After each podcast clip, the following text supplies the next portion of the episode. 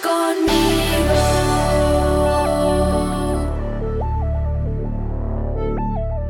El sufrimiento de los israelitas en Egipto. Estos son los nombres de los israelitas que llegaron con Jacob a Egipto, cada uno con su familia. Rubén, Simeón, Leví, Judá, Isaacar, Zabulón, Benjamín, Dan, Neptalí, Gad y Aser. Los israelitas tenían muchos hijos. Se multiplicaron de tal manera que llegaron a ser muy poderosos. El país estaba lleno de ellos, así que los egipcios les tenían mucho miedo. Los egipcios esclavizaron cruelmente a los israelitas.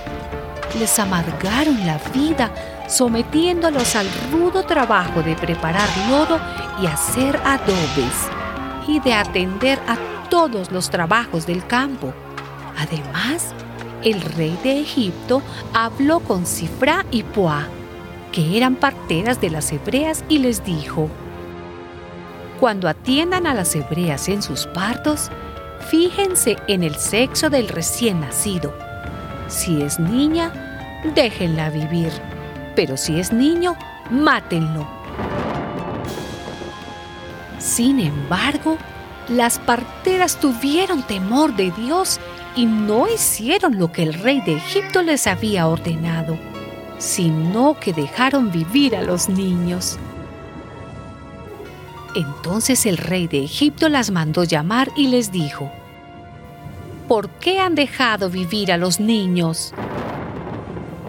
Porque las mujeres hebreas no son como las egipcias, contestaron ellas. Al contrario, son muy robustas y dan a luz antes de que nosotras lleguemos a atenderlas.